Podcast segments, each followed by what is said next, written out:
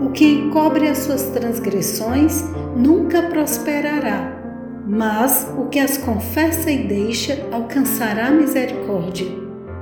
Confessai vossos pecados a Deus, que é o único que os pode perdoar, e vossas faltas uns aos outros. Se ofendestes a vosso amigo ou vizinho, deveis reconhecer vossa culpa, e é seu dever perdoar-vos plenamente. Deveis buscar então o perdão de Deus, porque o irmão a quem feristes é propriedade de Deus, e ofendendo-o, pecaste contra seu Criador e Redentor. Os que não humilharam ainda a alma perante Deus, reconhecendo sua culpa, não cumpriram ainda a primeira condição de aceitabilidade.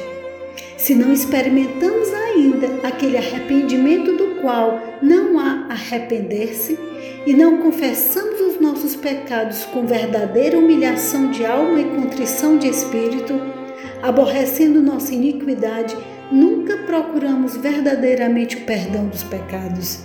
E se nunca buscamos a paz de Deus, nunca a encontramos. Nos dias de Samuel, os israelitas apartaram-se de Deus. Estavam sofrendo as consequências do pecado, pois haviam perdido a fé em Deus, deixando de reconhecer seu poder e sabedoria para governar a nação, perdido a confiança em sua capacidade de defender e reivindicar sua causa.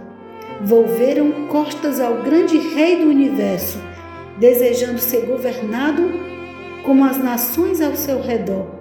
Para encontrar paz, fizeram esta definida confissão: A todos os nossos pecados temos acrescentado este mal de pedirmos para nós um rei. Importava que confessassem justamente o pecado do qual tinham sido convencidos. A confissão não será aceitável a Deus sem o sincero arrependimento e reforma. É preciso que haja decisivas mudanças na vida. Tudo que seja ofensivo a Deus tem de ser renunciado. Depois de haverem Adão e Eva comido do fruto proibido, ficaram cheios de um sentimento de vergonha e terror.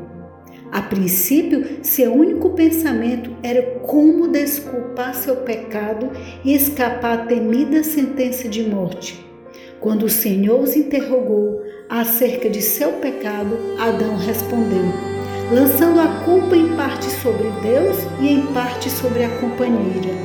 A mulher que me deste por companheira, ela me deu da árvore e comi.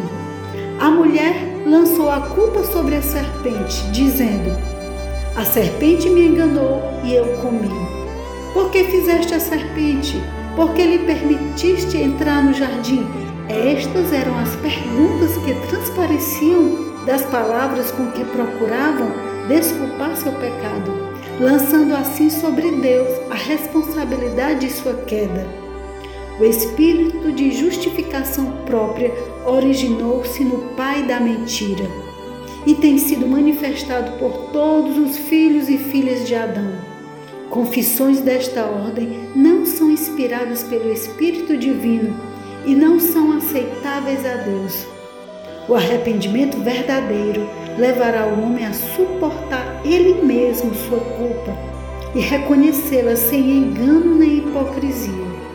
Como o pobre publicano que nem ao menos os olhos ousava erguer ao céu clamaram: Ó oh Deus, tem misericórdia de mim.